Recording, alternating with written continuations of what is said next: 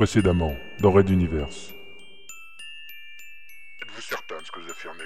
Général, croyez-vous qu'il existe quoi que ce soit dans l'univers qui puisse ressembler à ça? J'ai passé les derniers mois à visiter mon équipe qui analyse les restes trouvés sur Vegas 4. Il n'y a aucun doute. Ah. De toute façon, je rapporte l'échantillon, nous pourrons l'étudier à notre convenance. Et si nous étions tombés au mauvais endroit, au mauvais moment? Et si l'on considérait l'Exode comme le catalyseur nécessaire à l'apparition de ce nouvel ennemi? Vous n'avez pas mieux pour élaborer une stratégie Peut-être que ma sœur aura des idées plus claires de la conduite à tenir. Junta, calmez-vous. Le lieutenant-colonel Onawan doit rester en dehors de nos opérations pour l'instant. C'est notre accord. Il est encore trop tôt pour lui faire confiance. Même s'il s'agit de quelqu'un de votre famille, l'affaire est bien trop importante.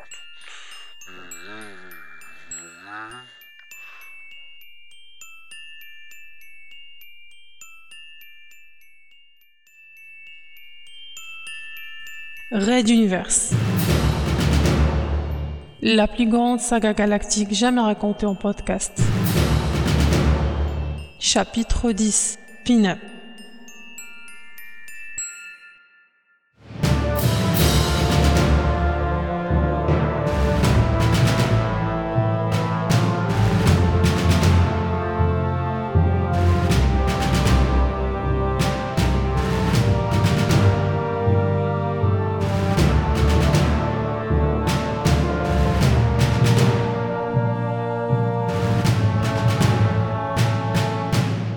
Onzième épisode.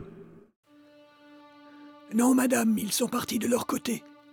Je vous propose de quitter ces lieux, nous aussi, de ce pas, si vous le permettez. Je ne suis qu'un vieil homme qui, dans ce cas précis, préfère aller de l'avant sans se retourner, de peur que son cœur ne se serre par trop fortement. répondit Brotto à la princesse qui se demandait où, où était passé le couple Runta Onawan. Elle s'était éloignée quelques minutes avec Melba pour flâner dans le quartier sous les conseils du marchand, et avait, de fait, découvert quelques perles, comme une ancienne carte de Materwan, encore imprimée à l'encre, d'une époque lointaine où toutes les zones ne semblaient pas encore colonisées. Plus étonnant, le blason royal n'y était pas imprimé, et cela attestait d'une ancienneté certaine. Au moins, conserverait-elle cela sous la main, tandis que Runta s'était littéralement envolée, égoïstement, avec son artefact. Et sa sœur également. Quelle famille Comme convenu, Brotto était accompagné de son garçon sourd et muet, Isimel, qui, plié en deux sous le poids, portait une malle plus grande que lui sur son dos, la tenant fermement par les sangles.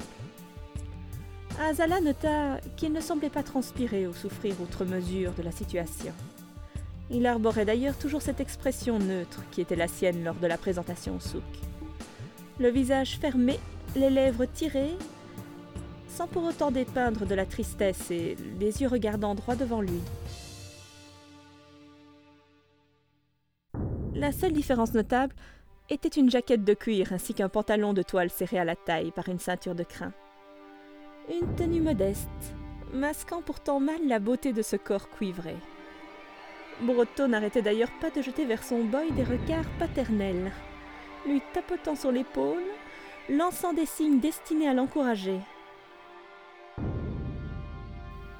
Étrange relation s'il en était. Les rues défilaient.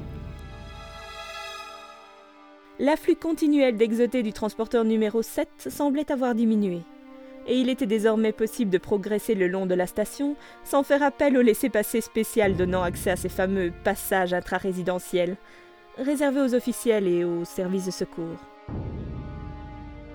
Les grandes avenues, sans être vides, étaient donc praticables, et Brotto y allait de ses anecdotes, tentant sans doute de tromper sa propre mélancolie. C'est ici, voyez-vous, dans ce bâtiment, que ma première grosse vente eut lieu. Il s'agissait de revendre 30 tonnes de métal concassé à un armateur nomade. Une sacrée négociation. À l'époque, je vendais tout. Mais maintenant, je suis rangé. Et là, je me souviens d'une rencontre surprenante avec un conseiller aux affaires antiques du roi, votre père. C'était il y a longtemps. Une belle femme avec qui j'avais pu disserter toute une très longue soirée lors d'un cocktail en son honneur. Une personne d'une rare culture, voyez-vous. C'était un vrai moment de vie intellectuelle. Et là, permettez-moi de raconter cette anecdote croustillante. Les quais où appontait le transporteur étaient enfin en vue. Le petit groupe progressa le long des zones réservées aux fret pour s'arrêter aux entrées réservées aux passagers. Bien évidemment, Azala n'eut pas décliné son identité. Elle connaissait très bien ses gardes. Et Melba, lors de ses moments de détente, s'entraînait au close combat avec eux, pour leur malheur.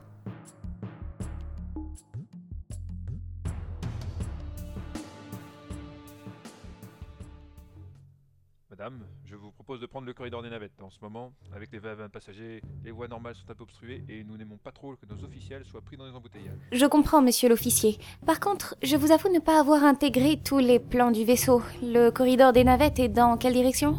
Je vous assigne quelqu'un pour vous guider. Euh, toi là-bas. Un jeune homme au teint pâle se présenta aussitôt. Oui, sergent? Tu vas accompagner Madame la Princesse et ses hôtes jusqu'à leur quartier. Prends le corridor des navettes et reviens après, compris? L'autre acquiesça, l'air encore un peu plus pâle, et il s'empressa d'ouvrir la voie au petit convoi. Derrière Azala, le marchand et son garçon suivaient docilement.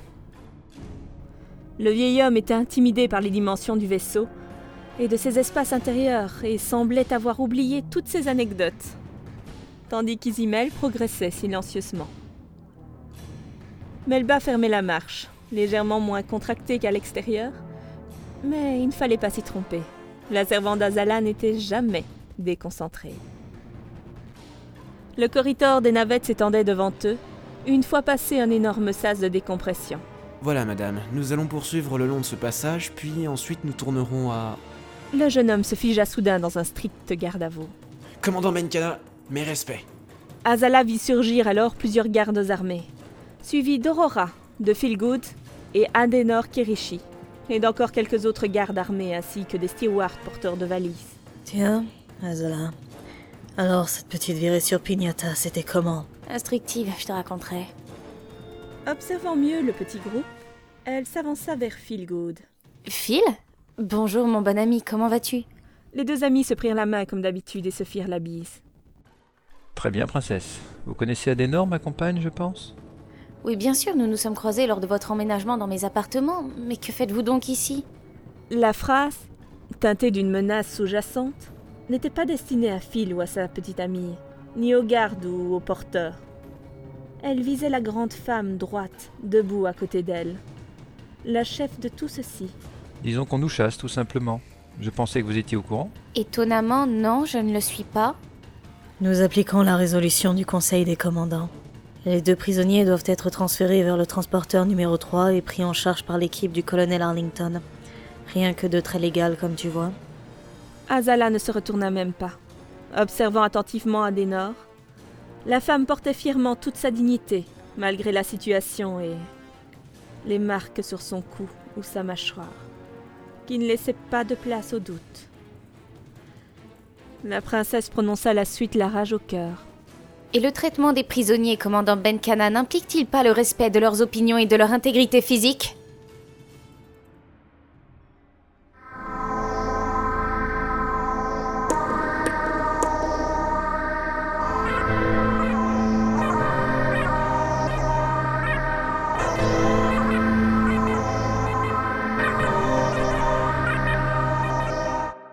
Raid d'univers. À suivre.